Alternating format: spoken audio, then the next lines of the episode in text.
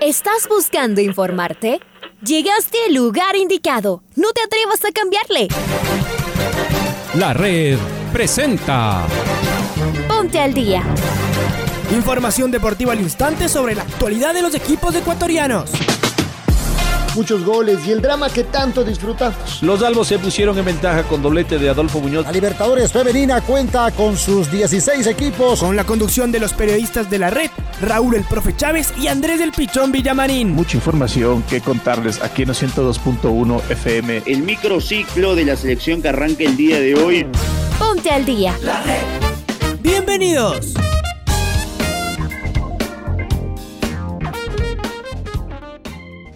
Hola, ¿qué tal? ¿Cómo les va? ¿Cómo están? Tengan ustedes muy, pero muy buenos días. El placer de poderlos saludar. Día 17 de marzo del 2021. ¿Qué tal? ¿Cómo están? ¿Cómo amanecimos? Eh, las mejores eh, vibras, de los mejores deseos eh, y de igual manera el tema de seguirnos cuidando, ¿no? La verdad es que hay que tener en claro que la pandemia sigue, que existe mucho irresponsable de igual manera y que tenemos que usar la mascarilla, que debemos lavarnos las manos de forma frecuente, que debemos evitar las aglomeraciones eh, y que necesariamente debemos cuidarnos, ¿no? En realidad eh, es algo que siempre y por más que reiterativamente lo digamos, eh, será el pan nuestro de cada día en cada uno de los saludos, de las intervenciones de los periodistas de la red. Le saluda como cada mañana Andrés Vinamarín Espinel, estamos en compañía de Raúl Chávez, está el señor Óscar Ortiz en los controles y saludamos justamente con mi tándem en las mañanas con el señor Raúl Chávez para arrancar en un ratito con los titulares. Hola Raúl, ¿cómo te va? ¿Qué tal Andrés? ¿Qué tal amigos oyentes de los 102.1 FM de la red? Sean todos bienvenidas y bienvenidos aquí al Noticiero al Día en su primera edición. Les mandamos un fuerte abrazo y arrancamos con los titulares.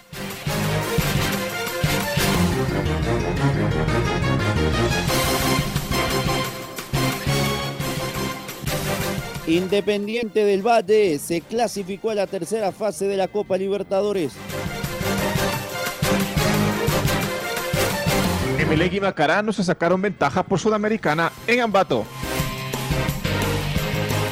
Universidad Católica va por la hazaña en Asunción del Paraguay. Héctor Vidoglio reemplaza a Darío Tempesta como director técnico de Aucas. Pablo Repeto definirá el día de hoy si convoca a Luis Amarilla y Lucas Villarruel para el duelo frente a Barcelona. Damián Díaz sabe que Barcelona está en un gran momento, pero esperan aún mejorar. Liga Pro presentó protocolos para retorno de hinchas a los estadios aquí en Ecuador. Real Madrid y el Manchester City se metieron en los cuartos de final de la Champions League. Momento de escuchar a Alfonso Lazo Ayala en el editorial del día. 45 minutos le bastaron al Independiente del Valle para eliminar a Unión Española de Chile y ya está en la tercera fase, que es la previa para llegar a la fase de grupos. Lo hizo sólido, aunque fue tanta la facilidad con la que consiguió los goles que luego del segundo bajó las revoluciones. Hasta pareció confiarse. El cuadro chileno sin mayores aspiraciones encontró un par de posibilidades casi de la nada. Entonces los de Sangolquí reaccionaron y así llegó el tercero y un rato después del cuarto. Y luego el segundo tiempo de Yapa para festejar dos más. El equipo del portugués Paiva juega parecido a cómo jugaba el exitoso cuadro del español Ramírez. Tiene varios actores diferentes, pero también algunos que son marca registrada. Pellerano, Schunke, Segovia, Farabelio Sánchez. Pero también tiene nuevas caras. Brian Montenegro como goleador y los juveniles William Pacho, que es central, y sobre todo Pedro Vite. Este chico debutó este año y en cinco partidos ya es titular, volante fino pero además con mucho gol. Nos ilusiona aunque recién está comenzando. El rival del Independiente será el gremio de Porto Alegre. Los brasileños son una especialidad de los Rayados del Valle, veremos. Por su parte, hoy juega la Universidad Católica en una serie complicada, pues perdió de local ante Libertad Paraguayo y tendrá que pelearla en Asunción. Las grandes clasificaciones llegan de grandes gestas. Veremos al trencito. Esta tarde sigue la Libertadores y por supuesto en la red el partido con toda la emoción, rigor y precisión. Somos la radio que siempre está. También nos puede escuchar en nuestro canal de YouTube y en nuestro Facebook Live.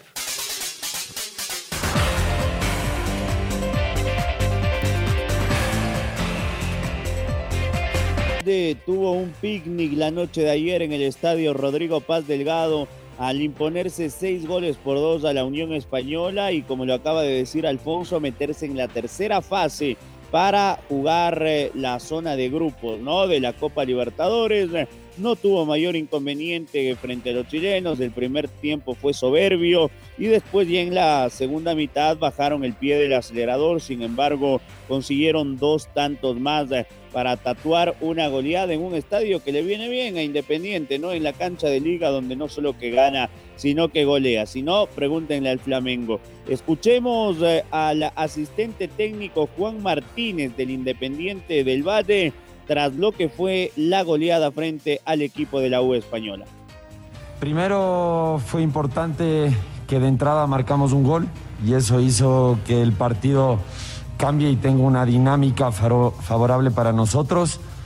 Nos sentimos muy cómodos con nuestra estrategia y eso nos permitió que el partido con el pasar de los minutos cada vez se comience a tornar eh, con más espacios, con una dinámica en la cual el equipo rival por necesitar buscar el resultado se venía más adelante y eso nos daba más espacios a nosotros para que nuestra estrategia salga bien. Me parece que nosotros eh, tenemos esa propuesta que debe ilusionar a los hinchas, pero como dijo anteriormente Farabelli, el equipo debe pensar partido a partido. Ahora toca una serie muy complicada con Gremio de Porto Alegre. Entonces, primero pensar en eso. Eh, obviamente, ver el desenvolvimiento del equipo el día de hoy hace ilusionar a los hinchas, que está muy bien, pero el equipo eh, está con los pies en la tierra de que es fase fase.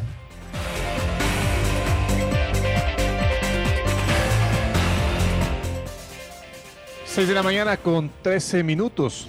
Ahora escuchemos a Lorenzo Farabelli, el volante de Independiente del Valle, que ayer marcó por partida doble. Eh, que siempre que se cambia el entrenador se necesita un proceso y que, que el, el, proceso, y que los jugadores necesitamos ir adaptándonos a los cambios que nos piden. Eh, creo que con el correr de la fecha se fue viendo una mejora importante en el equipo y seguramente tendremos mucho margen también para mejorar, así que eh, quedará en nosotros seguir insistiendo, seguir creyendo en la idea del entrenador, en lo que nos proponen y, seguir siendo competitivos como lo hemos sido hoy. ¿no? Uno nunca imagina un, resultado así. Sí que queríamos eh, ser superiores al rival, queríamos desde el minuto cero que que la pelota corra rápido, protagonizar el partido como dije antes y, tal vez el gol tempranero nos ayudó mucho.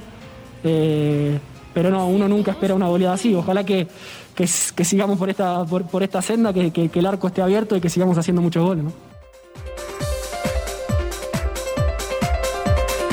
Universidad Católica está en Asunción, se ha entrenado en estos eh, días, eh, pensando en lo que va a ser un durísimo partido esta noche frente a Libertad de Paraguay. Veamos eh, cómo le va el elenco camarata. En la ida perdió 1-0, no tuvo un gran rendimiento ni colectivo ni tampoco con individualidades, así que hoy la papeleta parecería muy pero muy adversa. Sin embargo, no deja de ser fútbol, ¿no? Y esto es eh, un eh, aliciente para los muchachos de Escobar que esperarán conseguir un buen resultado. Es momento de ir con su presidente, Santiago Catani, que se refiere al partido de esta noche el grupo está concentrado y motivado y conversando con, con los jugadores están convencidos de que se puede lograr. Obviamente, como les, decía antes, no va a ser fácil, pero se puede.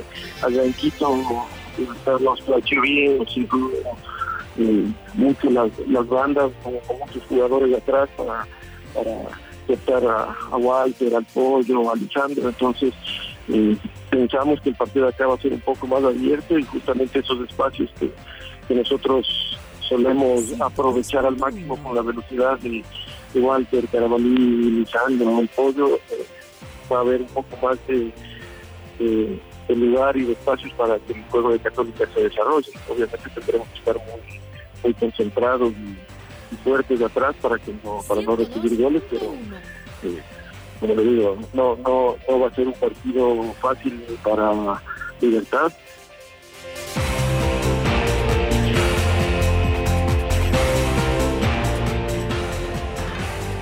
Y estamos ya con nuestro compañero Patricio Javier Díaz, porque Liga recibe este sábado Barcelona en el Rodrigo Paz Delgado, el entrenador de la U, Pablo Repeto, definirá en las siguientes horas si convoca o no a Lucas Villarroel y, y a Luis Amarilla para el estelar choque de la Liga Pro. Estamos con Pato. Hola Pato, buen día.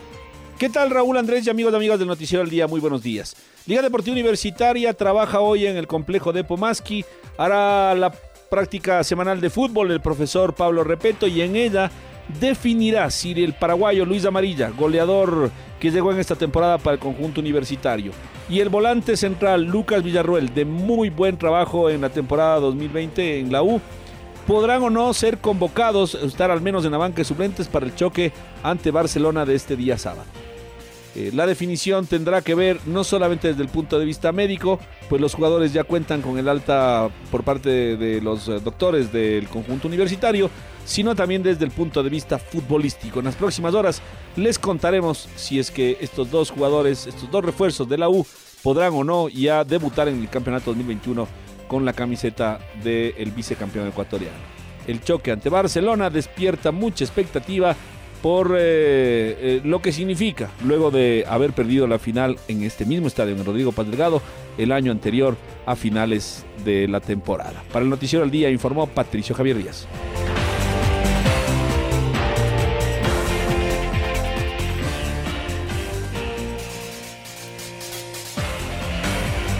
Vámonos al sur, vámonos a la tienda oriental. Aucas confirmó que el estratega argentino nacionalizado venezolano Héctor Vidoglio será su nuevo estratega. El último equipo que dirigió fue el eh, Universidad de, de, San Martín de Porres en Perú. El DT ya llegó a la tarde de ayer a Quito y en los próximos días se incorporará al plantel.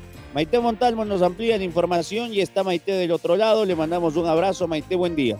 Muy buenos días, Andrés y Raúl. Un fuerte abrazo para ustedes y también para nuestra querida audiencia de la red. Y tengo noticias sobre Aucas porque ya arribó la tarde de ayer su nuevo director técnico. Estoy hablando de Héctor Vidoglio.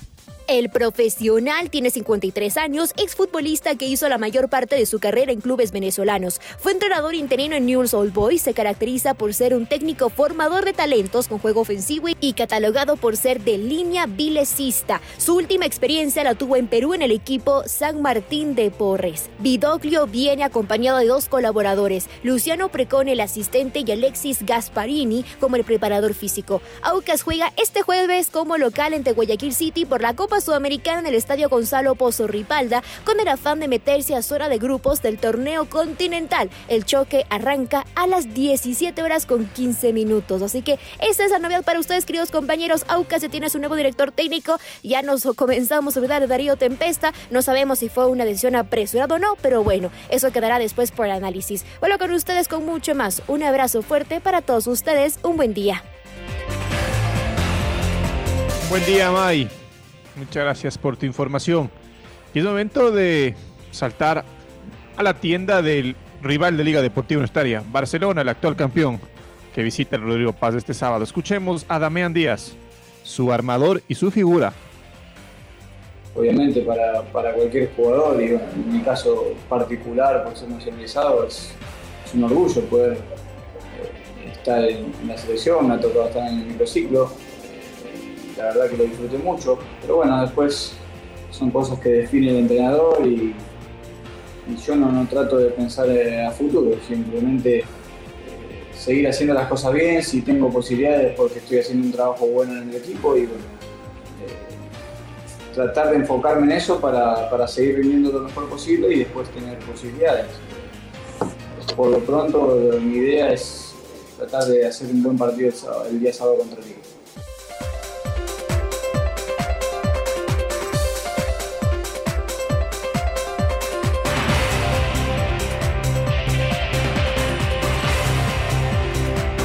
Escuchábamos al Quito Díaz y nos vamos de Barcelona al rival de patio del elenco de Barcelona, el Emelec, que ayer debutó en la Copa Sudamericana en la ciudad de Ambato ante el Macará con un resultado que se le escapó de la victoria, ¿no? En los últimos minutos.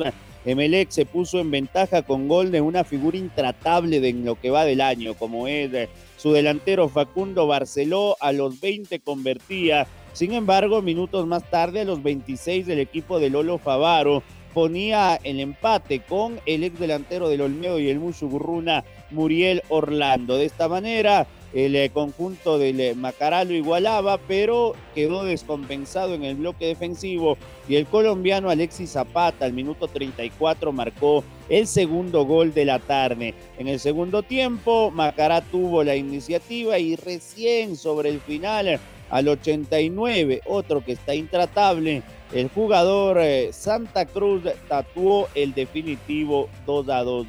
La revancha será en el Capo y el 0-0 lo clasifica a Emelega a la zona de grupos de la Sudamericana debido a los dos goles dirimentes de visitantes que consiguieron ayer en Ambato. Mañana estará jugando el Aucas en la Sudamericana frente al Guayaquil City por la otra mitad de la gloria.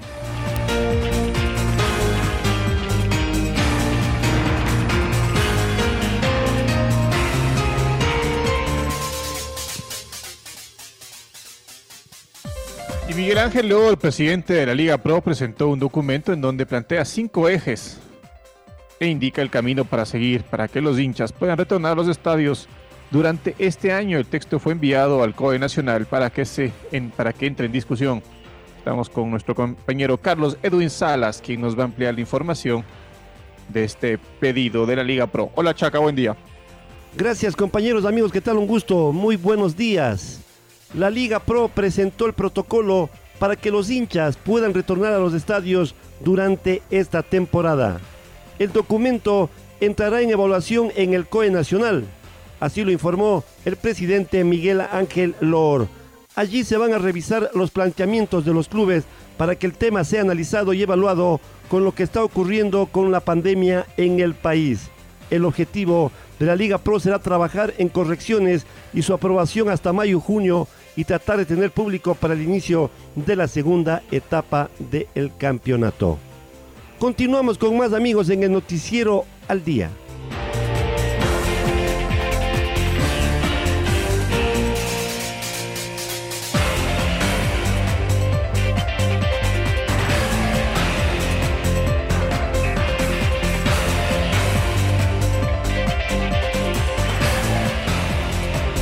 Ayer continuaron las emociones de la UEFA Champions League 2020-2021. El Real Madrid con ventaja en la ida de 1-0 recibió al Atalanta de Italia y el equipo madridista lo ganó 3 a 1.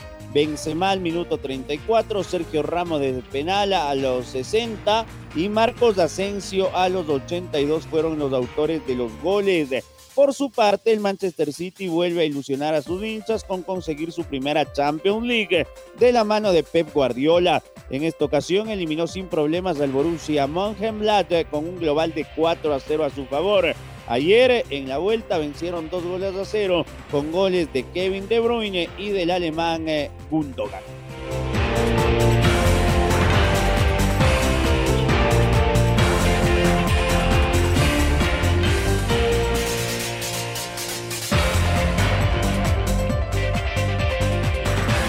Naomi Kawasubi, futbolista japonesa que se consagró campeona del mundo en Alemania 2011, declinó la invitación para ser parte de los relevos en el recorrido de la llama olímpica que inicia el próximo 25 de marzo en Fukushima. Kawasumi, quien milita actualmente en el Sky Blue de los Estados Unidos, se sumó a la jugadora del Bayern Múnich, Mana Iwabuchi, y la del, la del Olympic Leon Saki Kumagai, quienes también se excusaron para no ser parte del recorrido de la llama olímpica. Estamos con Marco Fuentes, quien nos va a ampliar la información. Hola Marco, buen día.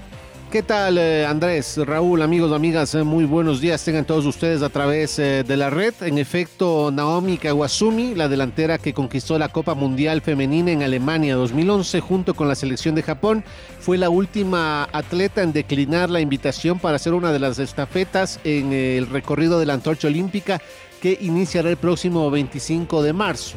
Kawasumi, quien actualmente milita en el Sky Blue Football Club de la National Women's eh, Soccer League de los Estados Unidos, eh, se sumó así a Mana Iwabuchi, jugadora del Bayern de Múnich, y a Saki Kumagai, quien milita actualmente en el Olympique de Lyon y que también fueron campeonas del mundo en aquella edición de 2011 Las eh, razones que esgrimieron estas eh, tres deportistas tienen que ver con eh, tomar precauciones debido al coronavirus, ya que no viven dentro de Japón. Hay que recordar que el recorrido de la antorcha olímpica iniciará este 25 de marzo y terminará con el encendido del pebetero olímpico en la ceremonia inaugural de los Juegos el 23 de julio. El punto de inicio será la prefectura japonesa de Fukushima, que fue devastada por eh, el eh, terremoto y posterior tsunami que destruyó la central nuclear. Para este evento que dará inicio al recorrido de la llama, el Centro Deportivo J. Villas, eh, que albergará la inauguración, fue totalmente reconstruido y no tendrá la presencia de público. Posteriormente, la antorcha atravesará las 47 prefecturas en el archipiélago y pasará por las manos de unos 10.000 eh, deportistas y personajes eh, relevantes de la cultura japonesa antes de arribar al Estadio Olímpico de Tokio para la ceremonia inaugural. Otro detalle que lo conocíamos ya el día de ayer es que el eh, momento inaugural del recorrido de la llama olímpica no permitirá la presencia de público. Eso sí, será transmitido en vivo para evitar las aglomeraciones y controlar así los protocolos de bioseguridad. Esto es lo que les podemos informar a esta hora. Un abrazo grande. Otro abrazo, Marquito. Presentamos el gol del recuerdo. El gol del recuerdo. El 16 de marzo de 1980, la Universidad Católica recibió al América de Cali por la primera fase de la Copa Libertadores en el Olímpico Atahualpa. Los camaratas se llevaron el triunfo por 4 a 2. Recordemos el cuarto gol del trencito, obra de Vinicio Ron con los relatos de Pancho Moreno. Ya está Ramón Silva con la pelota. Avanza Ramón Silva en su propio territorio.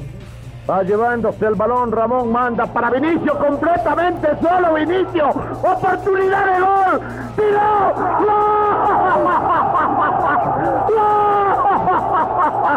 ¡La Universidad Católica! Vinicio Ron arrancó solo y cuando salió el arquero se la puso en una esquina para el cuarto gol de la Católica para asegurar el partido. Un contragolpe perfecto, pase perfecto a Vinicio, superó en velocidad a los defensas que los perseguían y tiró bajo a la esquina para lograr el cuarto gol de la Católica. Ahora ya estás al día junto a nosotros. La red presentó Ponte al día. Informativo completo sobre la actualidad del fútbol que más nos gusta, en donde estés y a la hora que tú quieras. Quédate conectado con nosotros en las redes de la red. Síguenos como arroba la red Ecuador y no te pierdas los detalles del deporte minuto a minuto. Escúchanos en vivo en TuneIn y en los 102.1 FM en Quito. ¡Te esperamos!